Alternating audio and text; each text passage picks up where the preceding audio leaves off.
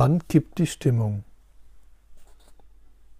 Gestern hatte das Virus 172 von 194 Ländern des Planeten Erde befallen. Insgesamt sind 454.398 Menschen infiziert und 20.550 Menschen gestorben. Der Coronavirus hält die Welt in Atem. Es ist beängstigend zu verfolgen, wie sich die Ansprachen der Präsidenten in den einzelnen Ländern wiederholen. Jeder glaubt, das Virus würde an ihm vorübergehen, und eine Woche später hören wir die gleichen Ansprachen in den Medien, nur zeitversetzt mit anderen Protagonisten. Heute China, Italien, Spanien, Deutschland, Frankreich, United Kingdom, morgen Asien, Europa, Nord- und Südamerika, Afrika, Australien. Das Virus bleibt und es trifft irgendwann jeden.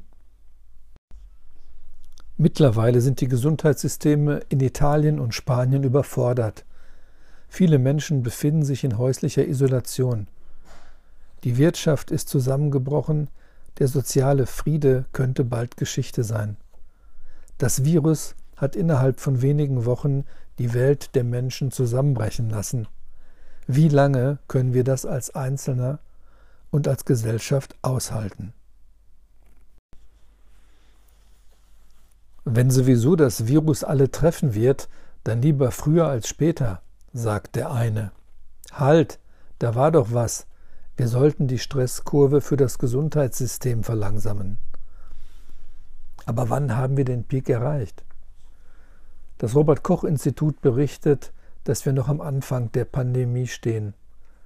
In der Zwischenzeit kollabieren Teile unserer Wirtschaft.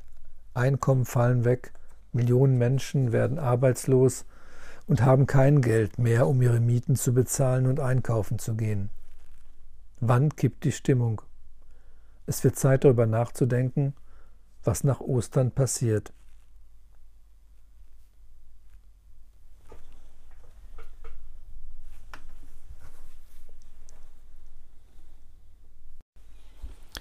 Nach einigen Anlaufschwierigkeiten haben die meisten Menschen die Einschränkung ihrer Beweglichkeit akzeptiert. Sie bleiben zu Hause, weil sie den Ernst der Lage erkannt haben. Solche einschneidenden Maßnahmen wie sie zurzeit durchgesetzt werden, funktionieren aber nur in Kooperation mit allen Beteiligten und auch nur für eine begrenzte Zeit. Wer kann, sitzt zu Hause und macht sich Gedanken. Nachdem die ersten Tage vorbei sind, kommt der Realitätsschock. Viele wissen nicht, wie es weitergeht und brauchen eine Perspektive.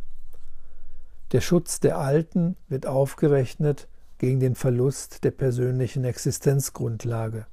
Die Solidarität könnte abnehmen. Trotz der Erkenntnis, dass auch Jüngere und Jugendliche Opfer des Coronavirus werden können. Die ersten Stimmen in der Gesellschaft stellen die Frage nach der Verhältnismäßigkeit. Wie lange kann ein Einzelner oder eine Familie diese Situation ertragen?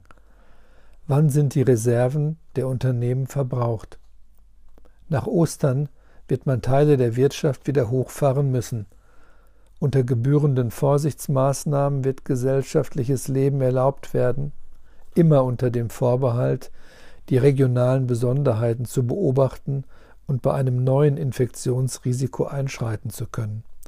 Wir werden damit leben müssen, dass Infektionskrankheiten über einen längeren Zeitraum als Bedrohung und Einschränkung in unserem Leben wahrgenommen werden.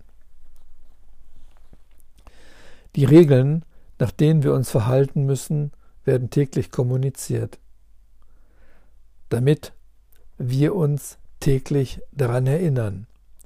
Wahrscheinlich wird es Rückschläge geben und neue Infizierungswellen, aber auf der anderen Seite wird es auch wieder wirtschaftliches Wachstum geben.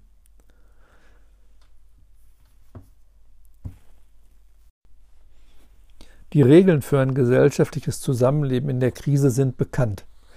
Ich habe sie im letzten Jahr in meinem Buch den Pilot Guidelines bereits aufgeschrieben.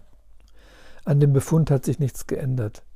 Die Frage der Umsetzbarkeit vieler gegensätzlicher Thesen wird zurzeit einem Praxistest unterzogen.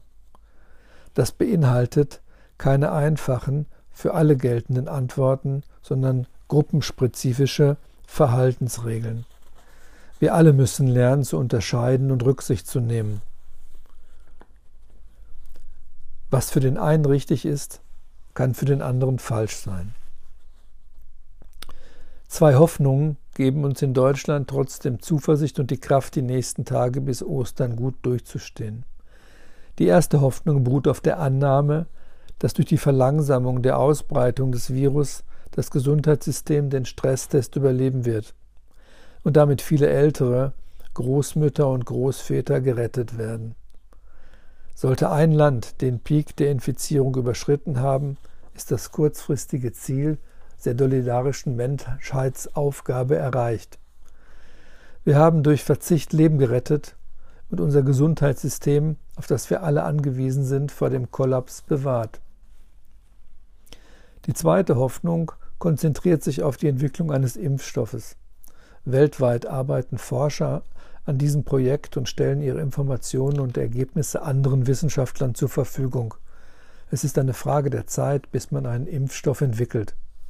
In den nächsten Wochen werden Testverfahren zugänglich, um für sich selber herauszufinden, ob man bereits Antikörper gegen das Virus entwickelt hat. Diese Perspektiven sind gut und werden jeden Einzelnen Gewissheit geben über seine persönliche Betroffenheit. Es bleibt aber die Erkenntnis, dass Covid-19 kein Einzelfall bleiben wird. Was kann die Weltgemeinschaft tun, um sich gegen Covid-20, Covid-21 und folgende Pandemien zu schützen? Auf diese Frage wird es politische Antworten geben müssen. Noch ist es nicht so weit, noch sind alle im Krisenmodus, noch wird man abwarten müssen, bis alle Menschen betroffen sind und ihre Betroffenheit sich in politisches Handeln umsetzen lässt. Aber schon jetzt denken die Krisenstäbe über die politischen Antworten nach um sie zeitnah zu kommunizieren. Zuerst werden die Staaten ihre Szenarien veröffentlichen, die glauben, das Coronavirus überstanden zu haben. Natürlich werden diese Szenarien von anderen Staaten der Staatengemeinschaft beobachtet, diskutiert und bewertet werden. Die Medien werden für Transparenz in diesem Prozess sorgen. Ein einheitliches Vorgehen der Länder ist aber nicht unbedingt notwendig, zumal es durch den zeitlichen Verzug überhaupt nicht funktionieren würde. Ein einheitlicher Rettungsplan hingegen ist absolut notwendig, denn die Krise wird nicht beendet sein, wenn ein Land mitteilt, dass die Gefahr für ihre Bevölkerung vorbei sei. Die begrenzten Mittel im Kampf gegen das Virus Ärzte, Pfleger, Intensivbetten, Schutzmasken und Schutzkleidung müssen stärker global koordiniert werden. Es darf nicht sein, dass Flugzeuge am Boden warten und Material und Personal nicht in Krisenregionen transportiert werden, um dort zu helfen. Es müssen auch schnell neue mobile Krankenhäuser gebaut werden können, um die Infektionskette so früh wie möglich zu unterbinden und global Zeit zu gewinnen, um zum Beispiel einen Impfstoff herzustellen. Bei der nächsten Pandemie sollte eine internationale Eingreiftruppe politisch handlungsfähig sein. Es ist doch vorstellbar, dass mehrere Pandemien mit unterschiedlichen Erregern parallel auftreten können. Nur eine globale Unterstützung würde in einem solchen Krisenfall schnelle und effektive Hilfe leisten. Dazu muss die Weltgemeinschaft bereit sein. Es reicht aber nicht nur, Mittel und Ressourcen zur Verfügung zu stellen, sondern vor allem muss eine Infrastruktur aufgebaut und Prozesse und Abläufe angepasst werden. Bisher war der Sport das Mittel, die Welt näher zusammenzubringen. In Zukunft wird es wohl die Frage sein, ob die Menschheit in der Lage ist, Infektionskrankheiten weltweit einheitlich bekämpfen zu können. Der Zusammenhalt der Menschheit wird sich durch das gegenseitige Einstehen in Krisenzeiten definieren. Die Kriege des 21. Jahrhunderts werden globale Kraftanstrengungen sein gegen Krankheit, Klima und allgemeine Katastrophen. Mein Name ist Detlef Markmann von Markmann Kommunikation.